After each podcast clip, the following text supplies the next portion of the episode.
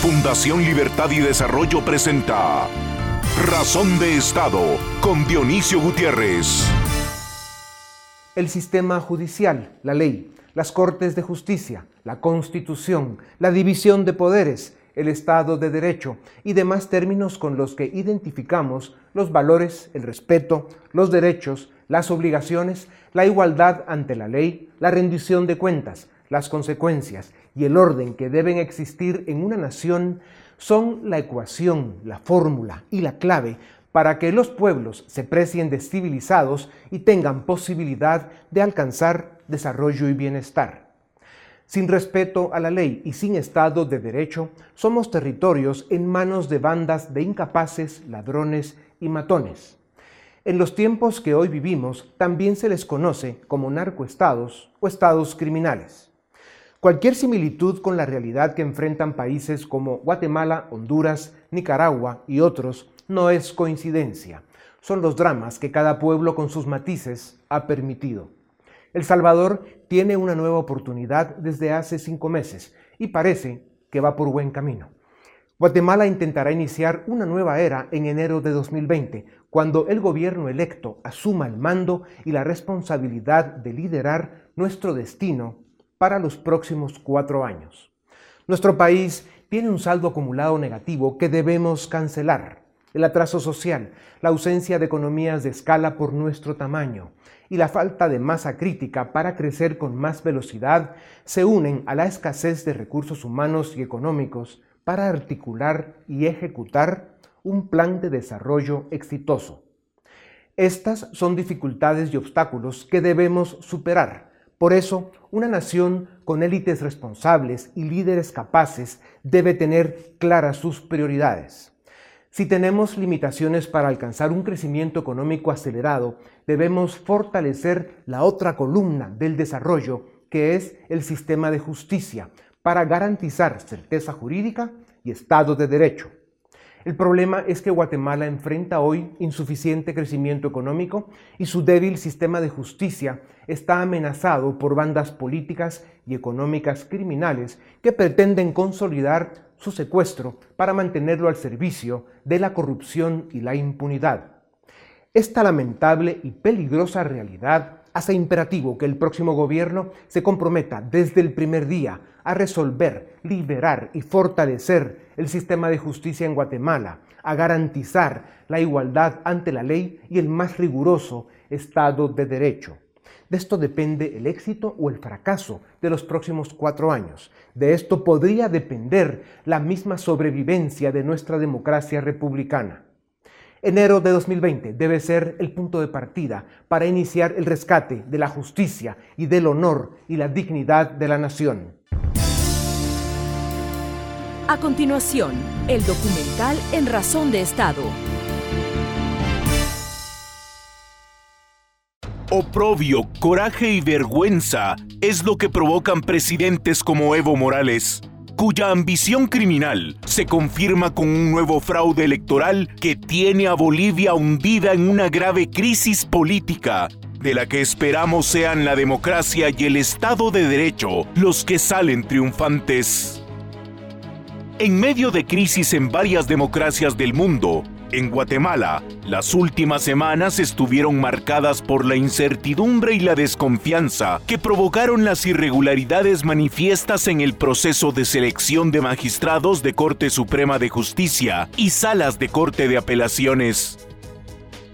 El Consejo de la Carrera Judicial evadió hacer las evaluaciones de magistrados como lo mandaba la ley, y esto motivó que la Corte de Constitucionalidad ordenara suspender el proceso corresponde ahora vigilar al Consejo de la Carrera Judicial para que cumpla con su deber y apruebe los reglamentos y temas logísticos para evaluar de manera objetiva y eficaz a los candidatos que continuarán en el proceso para que el Congreso elija a los magistrados más capaces y honestos. El Consejo de la Carrera Judicial debe acelerar el proceso de elección de jueces para formar cortes lo antes posible la transparencia y la excelencia en esta tarea evitarán un desgaste aún mayor a la institucionalidad y a la credibilidad de nuestro maltrecho sistema de justicia. Las crisis suponen oportunidades. Este es el tercer proceso de elección de magistrados de altas cortes que se ve cuestionado por la opinión pública debido a las irregularidades que han supuesto los procesos de 2009, 2014 y el actual. El narcotráfico y el crimen organizado pretenden profundizar la captura del Estado, en especial el Poder Judicial, pues para delincuentes y corruptos es fundamental procurar impunidad. No olvidemos que en abril de este año, el candidato presidencial de la UCN, Mario Estrada, fue detenido en Estados Unidos acusado de conspirar para traficar drogas y de planear un complot para eliminar a sus rivales por la presidencia. Aunque Estrada ya se declaró culpable y guarda prisión en Estados Unidos, su partido será la tercera bancada más importante en el próximo Congreso y será determinante para la elección de magistrados. Sandra Torres finalmente enfrentará una acusación criminal fue ligada a proceso por financiamiento electoral irregular y asociación ilícita, a pesar de que ciertas cortes de justicia cuestionadas y un tribunal electoral que quedó en deuda con la democracia la protegieron abiertamente durante la contienda electoral. La intención de Torres por mantener impunidad y la supuesta cercanía de la UNE con cárteles del narcotráfico exponen la difícil realidad política de Guatemala y confirman la amenaza de secuestro del sistema de justicia. La UNE, si no es cancelada como debiera ser, tendrá la bancada más grande en el próximo Congreso y elegirá magistrados afines a sus intereses. Eso lleva a preguntarnos, no hay suficiente evidencia de que el modelo de comisiones de postulación está agotado y se convirtió en una amenaza a la democracia y al Estado de Derecho? ¿No es acaso el momento oportuno para que nuestra clase política se dé cuenta que el sistema de justicia necesita un cambio profundo? La única vía para rescatar y fortalecer la justicia es a través de una reforma constitucional que cambie exclusivamente aquellos puntos de la Constitución que se refieren a la elección de magistrados. Estas reformas mínimas deben suprimir el sistema de comisiones de postulación, deben quitar al Congreso la tarea de nombrar magistrados de cortes de apelaciones, deben establecer una auténtica carrera judicial, deben garantizar plazos de duración más razonables para los jueces y magistrados y deben establecer un sistema en el que los magistrados de la Corte Suprema de Justicia sean nombrados por tercios en periodos escalonados para prevenir que un Congreso pueda imponer a una magistratura completa por cinco años. El presidente electo Alejandro Yamatei tendrá una oportunidad histórica el próximo 14 de enero si abandera la iniciativa y propone al nuevo Congreso de la República hacer el cambio constitucional que le permita a los guatemaltecos tener una justicia transparente, pronta y cumplida. ¿Será posible que nuestra clase política sepa leer los signos de los tiempos y entienda que esta es la única salida que tenemos y que sin una justicia digna de su nombre, seguiremos en crisis permanente y cada día más cerca de consolidarnos como un narcoestado o un estado criminal? A continuación, una entrevista exclusiva en Razón de Estado. Bienvenidos, esto es Razón de Estado. Hoy tengo el gusto de presentarles al licenciado Philip Chicolal es politólogo y director del área política de Fundación Libertad y Desarrollo. También nos acompaña el licenciado Edgar Ortiz, abogado, director del área jurídica, también de Fundación Libertad y Desarrollo. Señores, bienvenidos a Razón de Estado. Seguimos viviendo este drama de cómo eh, el sistema de justicia ha ido demostrando a través del tiempo en Guatemala cómo ha sido capturado, secuestrado por pedazos cada vez más grandes. Y eso ha convertido a Guatemala en, un país donde vivimos el reino de la impunidad. Todo este proceso de renovación de autoridades, de tripulantes, para las Cortes de Justicia se venía preparando por parte de los grupos criminales y de los grupos políticos que son sus socios para que ganara Sandra Torres la presidencia y que quedaran unas Cortes con magistrados, tanto la Suprema de Justicia como la de Apelaciones, con gente afín a ese proyecto, afín a los niveles de impunidad que necesitaba la UNA y todos sus compinches en los diferentes, digamos, eh, eh, estamentos del crimen organizado en Guatemala, y al eh, implosionar ese proyecto, que fue el de Sandra Torres en la presidencia, intentaron hacer un plan B que básicamente eh, fue promovido por eso que llaman el pacto de corruptos y algunos personajes impresentables que son quienes dominan el Congreso. Eh, licenciado Ortiz, ¿Cómo queda Guatemala en este momento en que la Corte de Constitucionalidad, de forma correcta y valiente, eh, creó las condiciones para que las actuales autoridades de las Cortes sigan en sus posiciones y entramos en este proceso de renovar, reestructurar los procedimientos que tienen que darse para otra vez pasar a través de las comisiones de postulación a elegir a los futuros y próximos eh, tripulantes de las Cortes. Yo creo que la Corte le da una bocanada de oxígeno al proceso, pero lo que sigue es un camino muy, muy rocoso todavía. ¿Por qué? Porque de alguna forma lo que eh, hay dos momentos, digamos, en la cooptación del sistema de justicia. Un primer momento que se da en la comisión de postulación, que se da desde eh, poner representantes del colegio de abogados, eh, negociar los representantes de los jueces que también sean gente afín, y que en ese proceso de la comisión de postulación la nómina filtro que le envían al Congreso sea con la mayoría de nombres afines posible. Y el segundo momento sea en el Congreso, cuando ya ellos determinan quiénes serán finalmente los magistrados. Pero cuando usted dice la Corte da oxígeno al proceso, eso no nos libera del peligro. Claro, entonces a lo que voy. ¿Qué pasa? Que de alguna forma en el primer momento, que era la comisión de postulación, se estaban obviando temas muy fundamentales. El principal de ellos era la evaluación de desempeño de los magistrados. Entonces, obviamente no se quería tener un proceso de evaluación de desempeño porque era claro que muchos magistrados que se quieren eh, colocar nuevamente en la magistratura del 2019-2024, pues no van a pasar de evaluación. Y ahí creo yo que está, está la bocanada de oxígeno. Ahora, ¿qué va a pasar de ahora en adelante? Es el gran problema. Eh, ya la Corte puso un alto y le está diciendo al, Consejo de la, carrera, Judicial, miren, evalúen a los jueces. Lo que tenemos que pelear ahora para que la ciudadanía rescate las Cortes es que esa evaluación sea objetiva y que efectivamente pasen los, los mejores y no los que ellos quieren. ¿Es posible eso, licenciado Chicola, que, que logremos un proceso de filtraje, de que se filtren bien y que esas evaluaciones nos permitan llegar a las mejores opciones, a los mejores juristas que tiene Guatemala para las Cortes. Es que la Corte de Constitucionalidad con su resolución abrió la puerta para tratar de mejorar el proceso, por lo menos para evitar lo que parecía hasta hace un mes que las mafias iban a tomar control de las salas de apelaciones y la Corte Suprema de Justicia.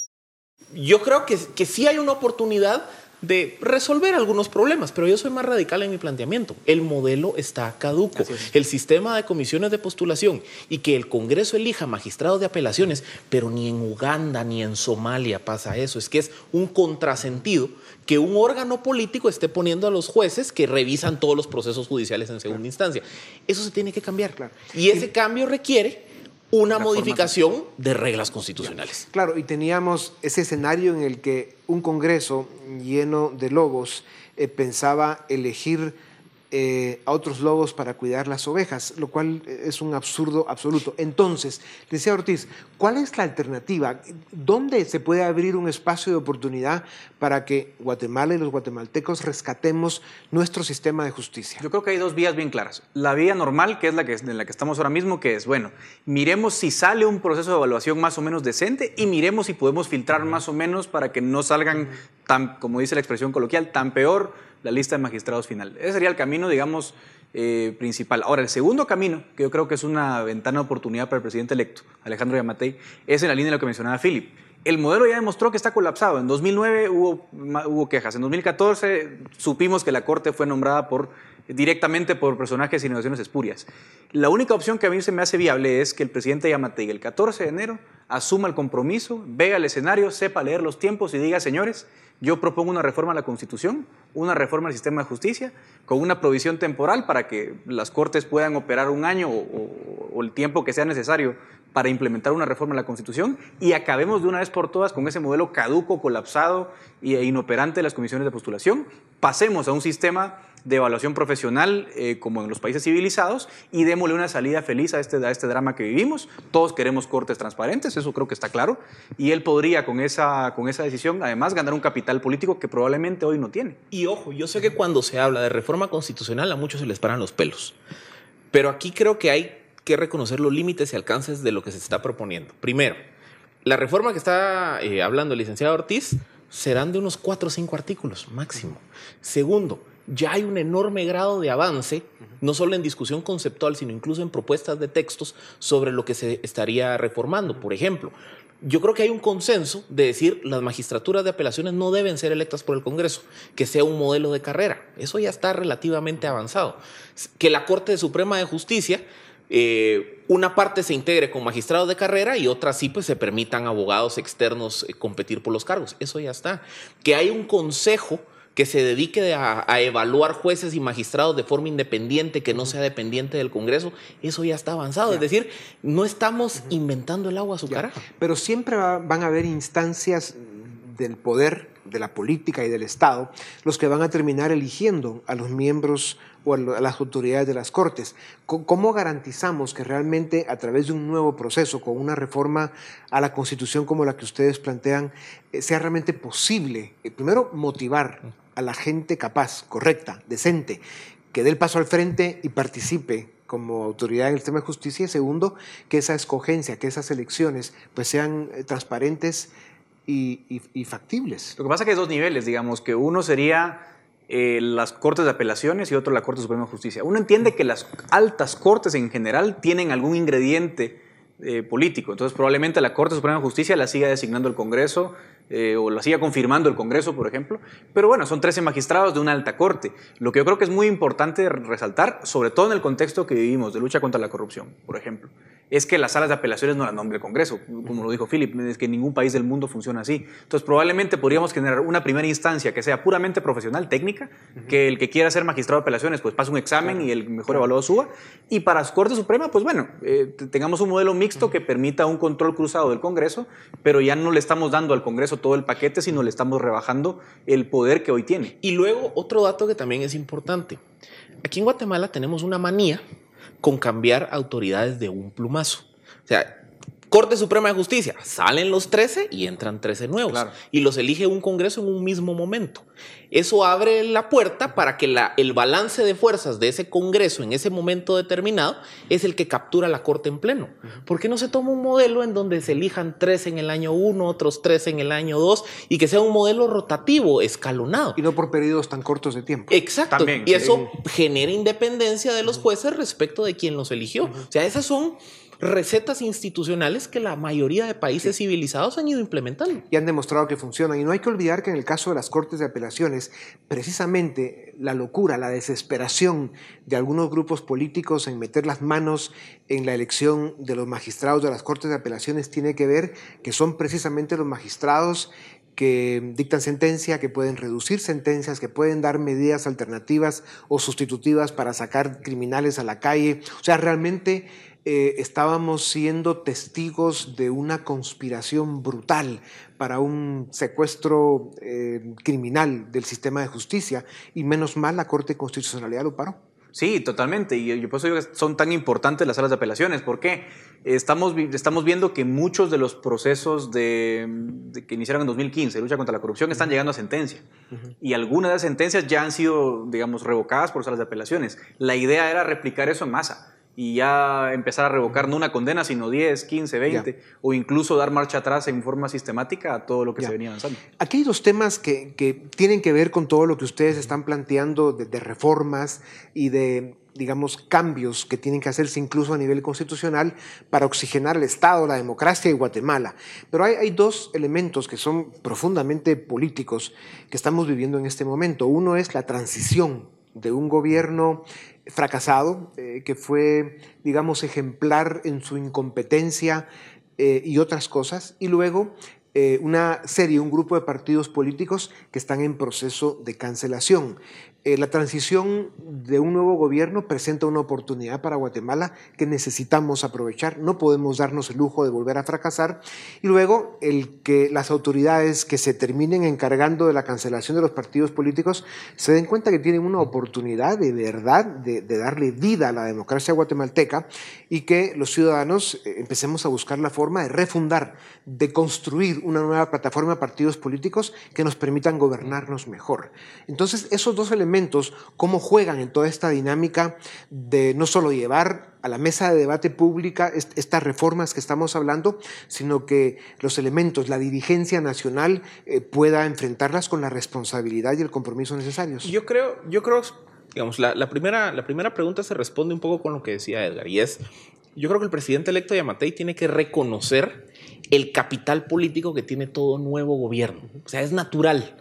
Pero ese capital político es muy líquido, se, puede esfumar muy rápido. Entonces, que lo aproveche. ¿Cómo lo puede aprovechar? Encauzando desde el primer día una agenda de reformas. Por ejemplo, cancelación de partidos políticos. ¿Cuál es el problema de la cancelación de partidos políticos? Que los plazos de la ley y los amparos hacen que los procesos de cancelación puedan retardarse por años. En la reforma al sistema de justicia que ustedes plantean se puede corregir eso. Eso y en la misma ley electoral. Entonces, nos quejamos de que, por ejemplo, está la UCN vinculado a un caso de narcotráfico. La UNE que tiene ya dos periodos en donde se ha evidenciado precisamente fuentes anómalas de financiamiento. Y ahí están los partidos como que sin nada, defendiéndose, presentando mil y un recursos. ¿Cómo cambio eso? Modificando la ley de amparo y modificando los plazos de la ley electoral. Segundo, ese es el segundo proceso que se nos olvida. En marzo 2020, el Congreso procederá a elegir magistrados del Tribunal Supremo Electoral.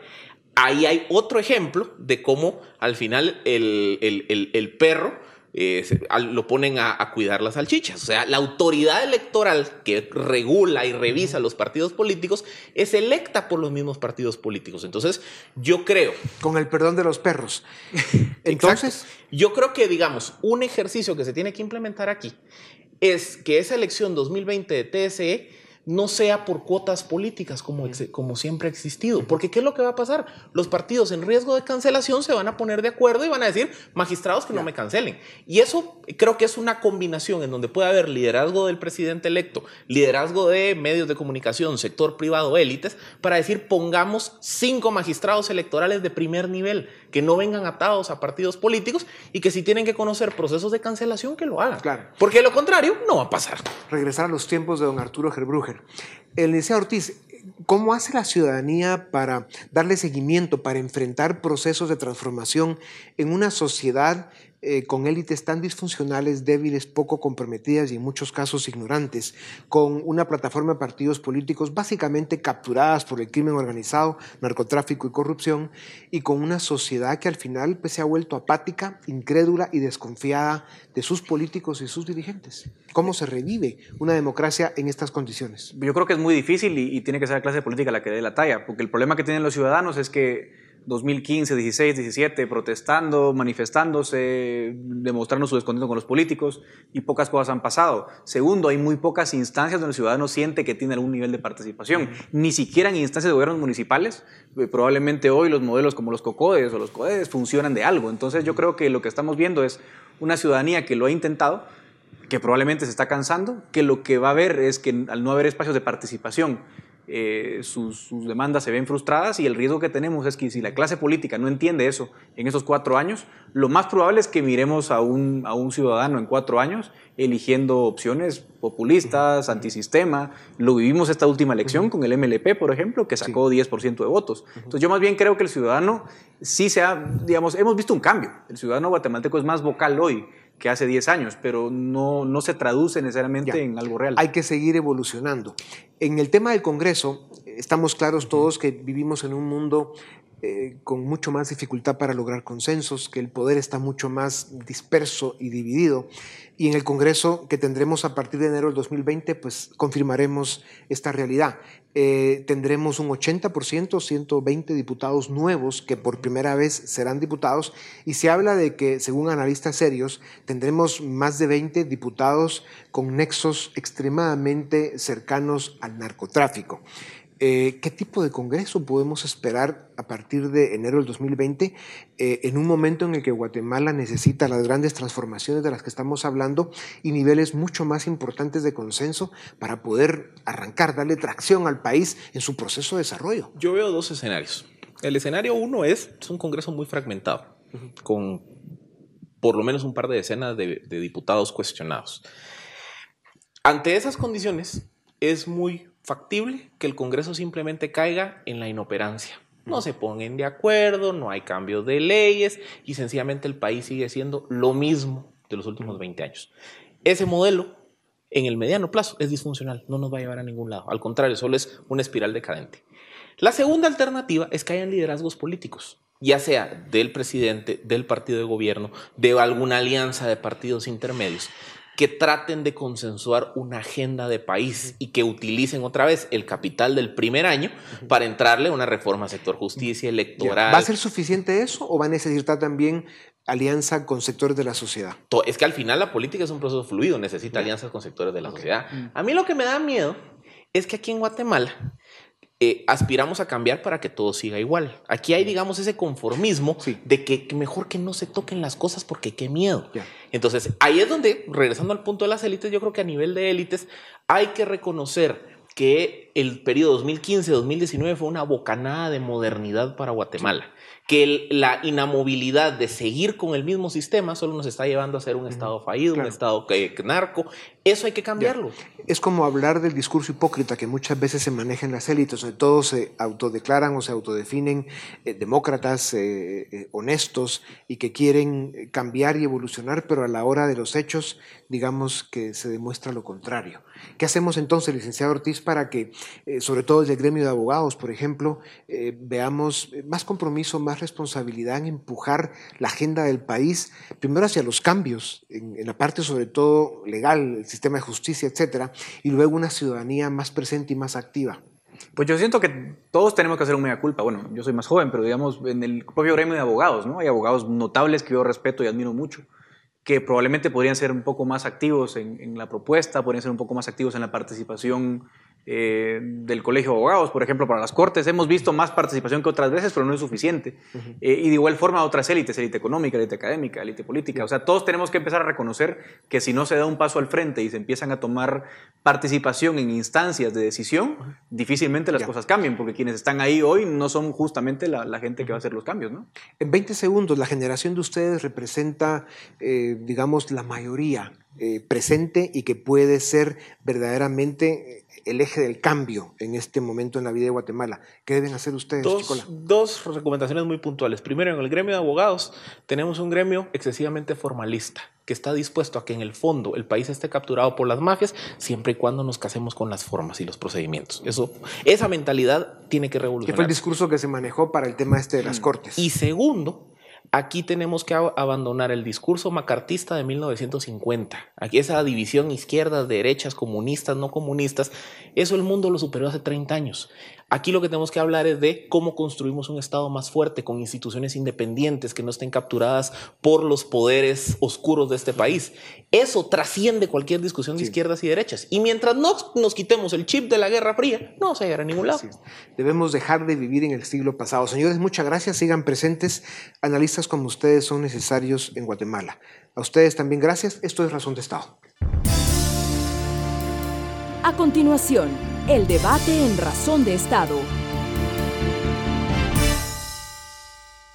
Damos inicio al debate en Razón de Estado. Hoy tenemos a tres jóvenes para hablar sobre las crisis que se están viviendo en América Latina.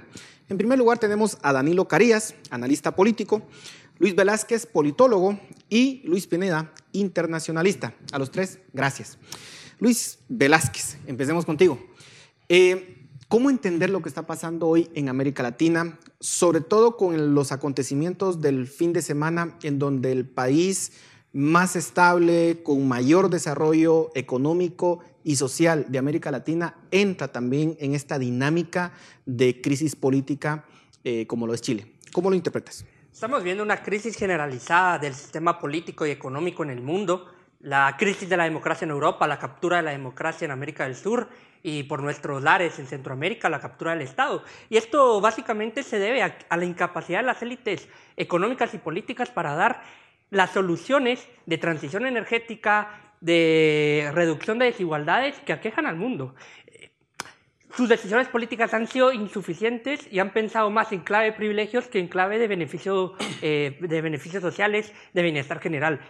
Si esto no, no se atiende, con la responsabilidad que se merece, el futuro de la humanidad corre, corre peligro. Lo estamos viendo con las crisis climáticas, las crisis económicas, las protestas sociales. Es, es un mundo en convulsión que no ha podido superar sus, sus, males endémicos. ¿Tú crees que América Latina lo único que está haciendo es sumarse a un, digamos, eh, fenómeno global, mundial? De básicamente un cuestionamiento a las élites. ¿Eso es lo que lo interpretas? Vimos una regresión autoritaria y conservadora con Le Pen en Francia, con Trump en, en, en Estados Unidos, con Bolsonaro en Brasil, y que está haciendo clic finalmente, que se está conectando finalmente con estas eh, insatisfacciones sociales en las calles. La regresión eh, conservadora finalmente no fue una salida a la crisis eh, globalizada que tenemos. Danilo, ¿cómo lo interpretas? Eh, pues yo quiero tomar como punto de partida lo que pasaba el fin de semana en Chile. Eh, la verdad es que creo que, a diferencia de lo que decía Luis, eh, que lo interpreta como una regresión, pues la nación latinoamericana en los casi 30 años de democracia que lleva, 23, 24 años, ha sido gobernado por la concertación de la izquierda y que el gobierno del presidente Piñera, ahora en su segundo periodo, pues se ha encontrado un poco rezagado en cuanto a dar, brindar atención a las reivindicaciones sociales que son tan importantes, porque eh, Chile, a pesar de tener un desarrollo económico considerable, de que es uno de los países junto a Uruguay y a Costa Rica que tiene los mejores índices de desarrollo humano, pues eh, también necesitaba adoptar un modelo más inclusivo. Pero lo que hemos visto el fin de semana en Chile eh, es lamentable porque de alguna forma queda el, sabor de boca de que se ha instrumentalizado la violencia como eh, mecanismo de negociación política. Y es que en cuestión de horas eh, habían destruido la mitad del sistema logístico del metro chileno, habían incendiado un edificio y eso llevó a, a, la situación que vimos y que ahora responde el presidente Piñera con la serie de medidas sociales que se van a tomar respecto a la nueva agenda que él tiene y para tratar sobre todo de privilegiar la estabilidad democrática eh, de la nación sudamericana. Luis, eh, eh, Danilo habla sobre la situación de violencia que, que sucedió en Chile. ¿Es justificable o no? Yo creo que no. La violencia nunca es la respuesta para ningún tipo de crisis de los, de los niveles que estamos hablando. Ahora bien, regresando un poco a la respuesta de Luis, pienso que es un poco peligroso y arriesgado tratar de igualar las crisis de Europa a las crisis de América Latina que si bien tienen ciertas matices en común, la esencia de las, de las mismas es distinta. Por ejemplo, la crisis de Chile, que es a la que mis compañeros están abordando ahora, es una crisis que viene desde hace más de, más de 10 años. Viene con los gobiernos de, no únicamente de Piñera, sino también de... Mm, de Bachelet. De Bachelet, correcto. Entonces, creo que es una crisis que viene desde hace más de 10 años y que no la podemos abordar únicamente basados en lo que está pasando este fin de semana viene desde mucho antes y son simplemente casos de salud, de agua y de luz que a la gente, que si bien la clase media ha crecido bastante, sigue siendo una clase media precaria. ¿Ok? Hay una ausencia de certezas en el mundo y es que, y por eso, por eso lo notamos en, el paraíso económico que siempre nos han eh, dicho que es Chile. Las desigualdades, eh, la crisis de las pensiones, el modelo educativo insuficiente, está ya enfrente de la cara de todos y la respuesta inmediata del presidente Piñera es apostar la represión, apostarle a, las medidas eh, represivas y autoritarias desde carabineros y después con el estado de emergencia desde los militares. Y eso, eso es realmente peligroso, sobre todo si consideramos que, que la protesta social está evidenciando carencias estructurales que se venían desarrollando por años en Chile. Y concentrarse entonces en los hechos vandálicos es dejar por fuera las demandas fundamentales de la sociedad. era, difícil no actuar cuando se están quemando edificios, cuando se está quemando el metro. Digamos, sí había que poner orden y que las fuerzas cumplieran Si lo vemos de forma cronológica, cuando toma esas decisiones, los, estos, estos hechos de violencia estallan y se vuelven más recurrentes en los últimos días. Entonces, en vez de dar una solución política, lo que hizo fue ponerle leña al fuego. Y por eso me eh, considero que es sumamente irresponsable lo que hace el presidente Piñera. Ahora asume a culpa en discurso político nada más, porque el toque de queda sigue, sigue vigente, y dice, vamos a hacer un gran diálogo nacional, y cuando lo y cuando lo convoca ya había dejado por fuera algunos sectores democráticos. Claro, pero Luis, también es cierto que cuando uno miraba los medios de comunicación en Chile, muchas personas, sobre todo en las entrevistas, decían, ¿y en dónde están la autoridad? Porque estaban viendo que se quemaba el metro, que se quemaba eh, edificios, los supermercados estaban siendo saqueados, y no estamos hablando de un supermercado, estamos hablando de muchísimos. La ciudadanía también exige que en ese momento se ponga orden que ese orden se haga, que ese orden se imponga respetando los derechos humanos, que sea con ciertos protocolos internacionales, por supuesto, pero un gobierno no se puede quedar simplemente con los brazos cruzados ante el caos que se estaba eh, sucediendo. Estoy de acuerdo, es que el error político de Piñera fue mezclar. Tuvo que tener la capacidad política de diferenciar lo que era la protesta social y lo que eran los hechos vandálicos. Y, y ya lo mezcla en el momento que dice, estamos en guerra frente frente a un enemigo muy fuerte. Y, ese enemigo muy fuerte era desarmado y era su propio pueblo. Y, y, entonces cuando ponemos los hechos vandálicos, que son repudiables, al mismo nivel de la protesta social, lo único que puede conseguir Piñera o cualquier eh, presidente que dice ser demócrata, eh, utilizando medidas represivas, lo que va a conseguir es lo, lo que tiene Chile hoy. 200, 200 personas heridas, la mitad por, por armas de fuego. Sí, más de 5 asesinados y prácticamente 1.200 claro, Habría que investigar también quienes eh, le prenden fuego a todos estos edificios y al metro, porque obviamente hay delitos cometidos o no.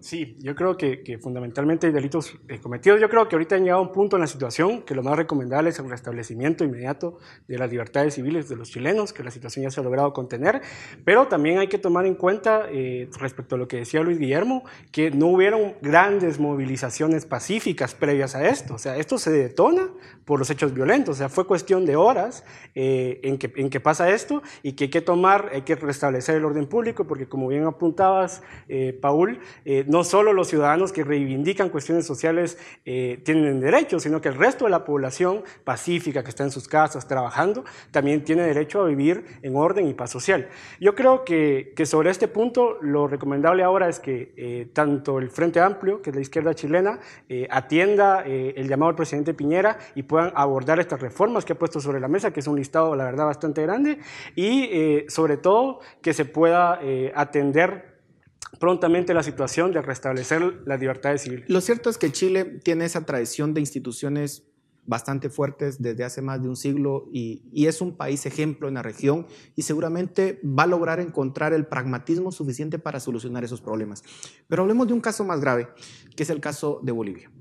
Vemos que el fin de semana también se hacen elecciones en Bolivia y lo que sucede es que por bastantes horas se interrumpe el conteo de votos y luego cuando se reinicia el conteo comienza con una tendencia, digamos, bastante diferente a la que traía.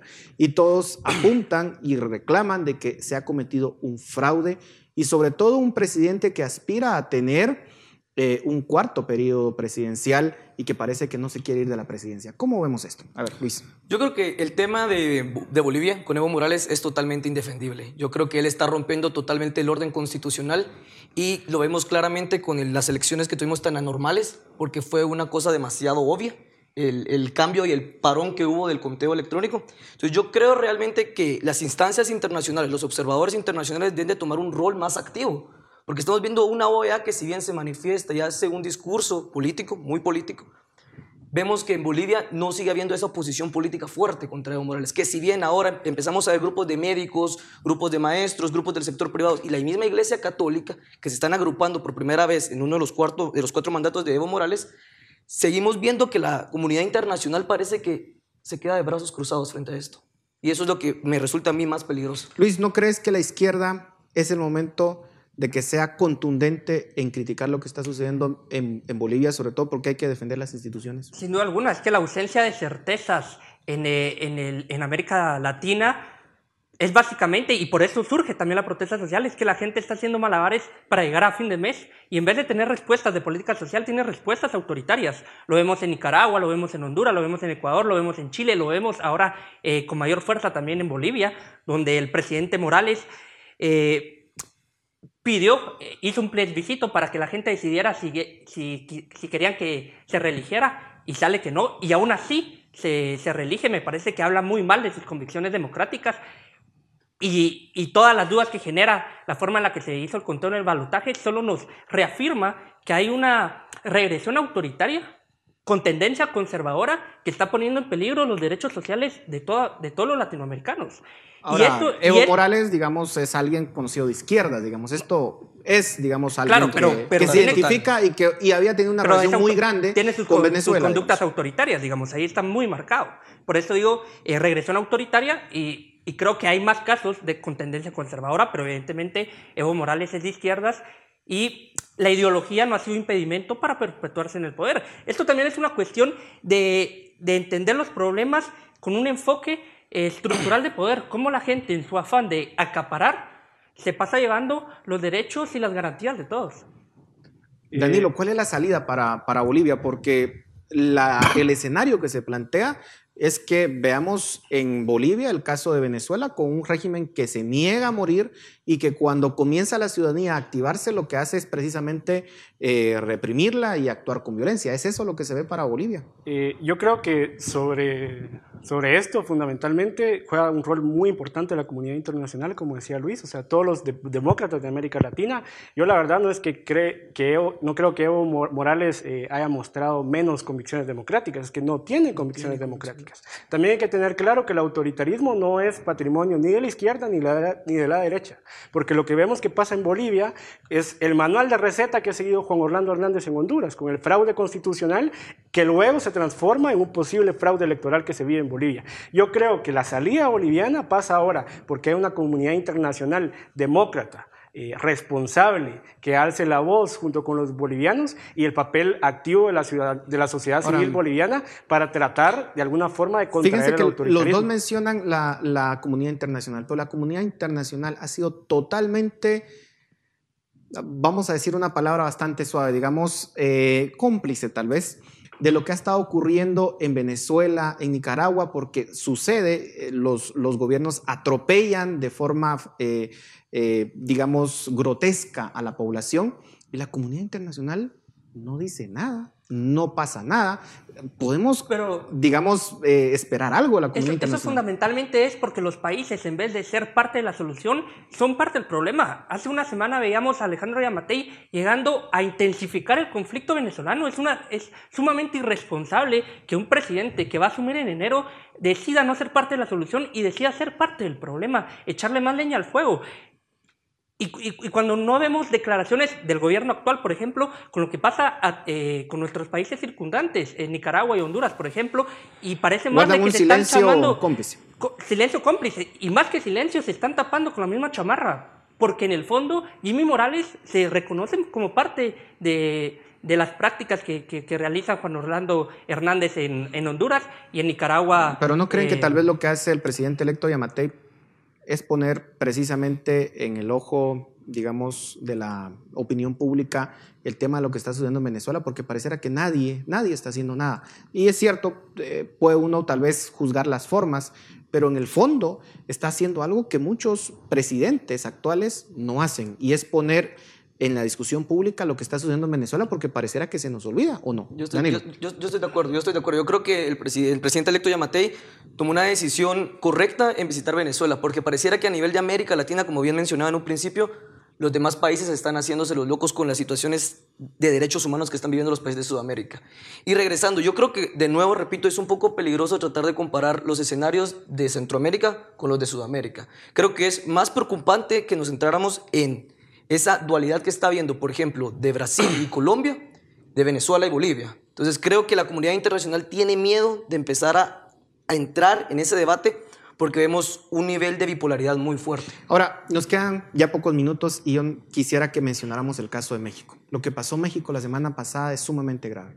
Es básicamente el Estado queriendo atrapar a el hijo del Chapo Guzmán eh, se arma, digamos, toda esta eh, eh, situación extrema y de caos en Culiacán y el Estado no puede responder. Tiene que finalmente liberar a quien quería atrapar. ¿Cómo entender eso? Es evidencia que la estrategia de guerra en la lucha contra el narcotráfico fracasó. fracasó con López Calderón, perdón, Calderones, ¿verdad? Únicamente, fracasó eh, con, el resto de presidentes, con Fox también, y, vemos fundamentalmente que, el presidente AMLO decide hacer algo que no habíamos visto antes, que es proteger a la gente y liberar a un narcotraficante.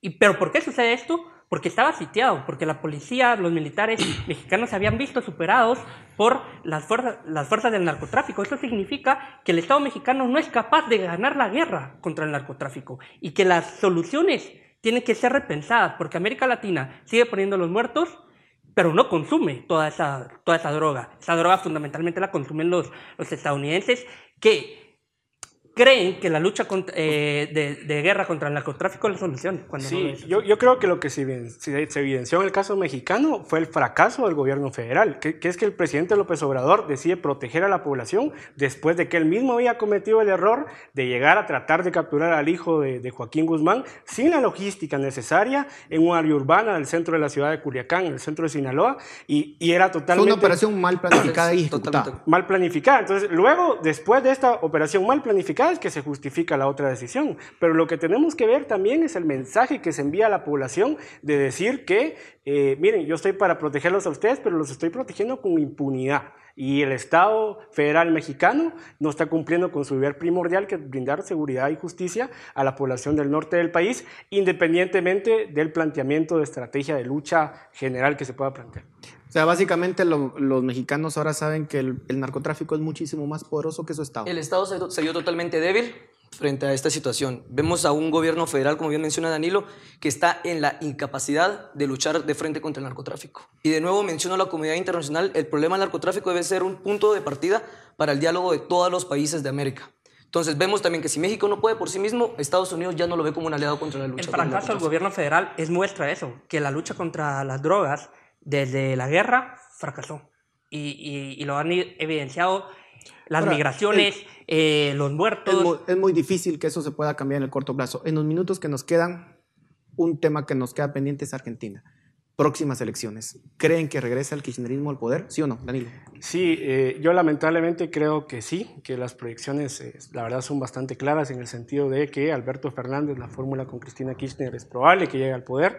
es son muy altas las probabilidades. Y esto también es resultado eh, de algo que veíamos eh, con el presidente Macri, de que al final eh, no fue lo suficientemente contundente para aplicar las reformas que eran necesarias para corregir el modelo y los desmanes que, dejó la herencia de los Kirchner. Era bien difícil con esa herencia exactamente, tan complicada con, la, con la inestabilidad social. No vemos el caso de Ecuador, lo que trata de hacer Lenín Moreno es prácticamente apretarse el cinturón, que en casa no se gasta más de lo que se gana y tiene ese resultado. Entonces Macri fue incapaz y ahora el resultado que vemos es el rearme de la izquierda argentina y que es muy probable que llegue de nuevo al poder. Luis. Pues sí, la, izquierda argentina va, va, a regresar al poder fundamentalmente por el fracaso de las políticas. Con resultados no tan buenos, Luis, porque el, saldo de Kirchner no es tan bueno, ¿verdad?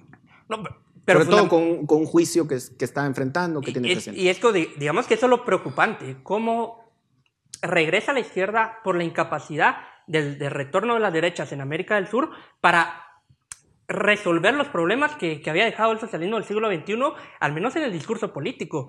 Pero lo, que hizo Macri finalmente fue deteriorar ciertos servicios y ciertas garantías eh, de, seguridad social que sí estaba dando eh, los gobiernos de izquierda en la región. Ahora, con esto no quiero eh, dejar por fuera la, corrupción, sin duda alguna, que, está en el seno de los estados de América del Sur. Luis, terminamos, 10 segundos. yo solo creo que Macri heredó una Argentina muy colapsada y no es culpa totalmente lo que está dejando hoy en día. Bueno, sin duda alguna se nos vienen tiempos complicados en América Latina y ojalá que tengamos la madurez, sobre todo eh, la voluntad de tratar de cambiar este sistema que sin duda alguna ha fracasado. Muchas gracias por eh, sus comentarios, a ustedes muchas gracias por su atención, nos vemos la próxima semana.